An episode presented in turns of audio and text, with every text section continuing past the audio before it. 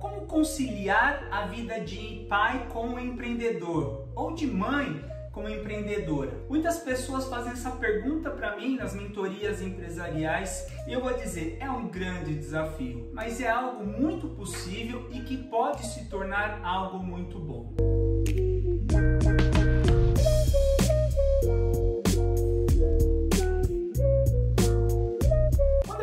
Decide ser um empreendedor, ser um empresário, abrir o próprio negócio, uma das coisas que a pessoa mais quer é liberdade, tempo de qualidade para poder cuidar mais da família, estar mais próximo das pessoas que ama, cuidar mais da saúde. Mas o que eu vejo na prática com a maior parte dos empreendedores é que acontece o contrário. A pessoa sai do emprego que ela está, vai empreender e ela acaba trabalhando muito, muito mais é, do que ela trabalhava antes. E aquilo muitas vezes se torna um fardo. Eu acompanho isso em mentoria empresarial e eu vejo muitas vezes empreendedores, empresários sobre sobrecarregados. E o porquê isso acontece, tá? Depois de trabalhar com dezenas e dezenas de empresas, acompanhar muitos empresários, eu percebi que o que falta é uma visão do que de fato é um empresário, uma visão realmente do negócio profissional. A maior parte das pessoas começa um negócio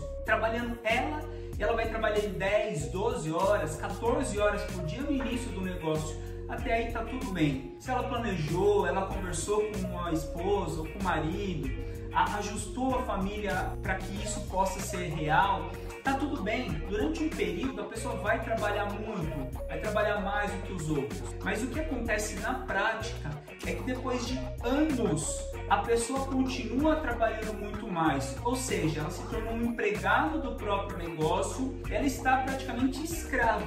A empresa depende dela, tudo depende daquela pessoa. Se ela não está, se ele ou ela não está ali, as coisas não acontecem e isso vai se tornando um fardo. E por que isso acontece e faz com que muitos homens ou muitas mulheres prejudiquem inclusive os relacionamentos com os filhos ou relacionamento conjugal? Porque a pessoa não estruturou a empresa para ser uma empresa profissional. Eu como mentor de empresários, eu quando eu vou dar mentoria empresarial, é uma das coisas que eu mais identifico, independente do tamanho da empresa, pequena, média ou grande empresa. As empresas não se preparam para ser empresas profissionais. E o que acontece? Tudo depende do dono, o financeiro, o comercial, o marketing, quando tem, contratação, seleção, demissão, tudo fica na mão do, da, do dono do negócio ou dos sócios. E isso ao longo do tempo, no começo parece ser bom, ah, eu tenho controle de tudo, mas ao longo do tempo isso vai se tornando algo muito ruim, vai se tornando um fardo. Então, André, o que eu tenho que fazer para que as coisas sejam boas, para que meu negócio seja um negócio profissional, para que eu tenha mais tempo de qualidade, possa sair mais cedo quando necessário, para que eu possa de repente fazer uma atividade pela manhã ou levar os meus filhos na escola pela manhã com tranquilidade e depois poder chegar na empresa, poder tirar férias, algo que é difícil muitas vezes para os empreendedores poderem tirar férias e a empresa ou as empresas continuarem produzindo, continuarem ali faturando, continuarem lucrando. Comece a colocar as áreas da empresa que são necessárias para que ela aconteça. No início, talvez seja só você, você e mais uma pessoa que vão começar ali. Você começa fazendo financeiro, fazendo as vendas, fazendo marketing, mas já coloca ali no organograma de empresa onde tem o dono do negócio que vai fazer o papel de CEO ou diretor e depois abaixo quais são as áreas fundamentais. Opa, eu preciso de uma área comercial, eu preciso de uma área de marketing, uma área de recursos humanos, uma área financeira, uma área administrativa, uma área de contabilidade que pode estar abaixo do financeiro.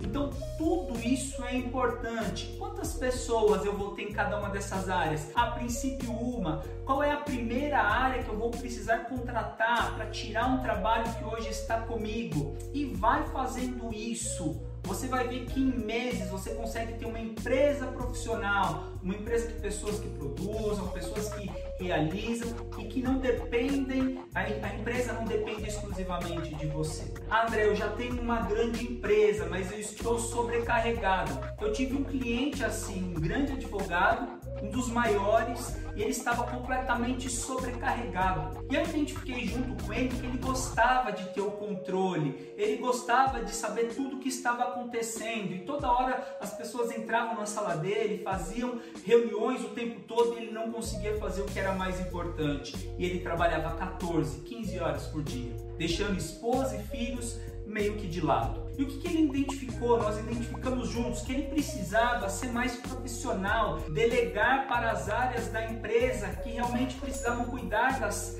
das funções e começar a cobrar resultado das pessoas, dos líderes, dos gestores. Depois de 40 dias de trabalho, das mudanças que ele fez, ele começou a ter meio dia na semana sobrando, onde ele podia acompanhar as filhas no tênis ou no basquete, ele podia sair e fazer alguma coisa extra que ele precisava, ou ele podia pegar aquele meio período e andar pela empresa, conversar com as pessoas. Mas ele começou a colocar pessoas nas funções corretas e a cobrar resultado daquelas pessoas e não depender de que ele fizesse tudo. Não é fácil no início. Quando eu vou numa mentoria empresarial, quando eu acompanho empresários, eu vejo que no começo a pessoa não quer se desgarrar daquilo, ela não quer abrir mão, mas ela percebe com o tempo que foi uma das melhores decisões que ela tomou. Então você empreendedor, você empresário, você que vai começar um negócio, comece dessa forma, monte uma empresa com passo a passo profissional para você ter muito mais tempo de qualidade, para que você possa fazer como eu tenho feito, ficado muito mais tempo com os meus filhos. E cuidado para não se enganar. Eu vejo pessoas que falam, que estão ensinando, falando sobre ah, tempo de qualidade, empreendedor não ficar escravo do trabalho, mas essas pessoas estão trabalhando de sábado, de domingo e todos os dias à noite, dando treinamentos, gravando vídeos. Cuidado, isso não é qualidade de vida. Qualidade de vida é trabalhar o tempo necessário para fazer o meu negócio produzir, acompanhar as pessoas, cobrar grandes resultados e ter, e ter tempo para minha saúde, para as pessoas importantes na minha vida, para Deus e principalmente para os filhos. Um grande abraço, sucesso para você. Nos vemos no próximo vídeo.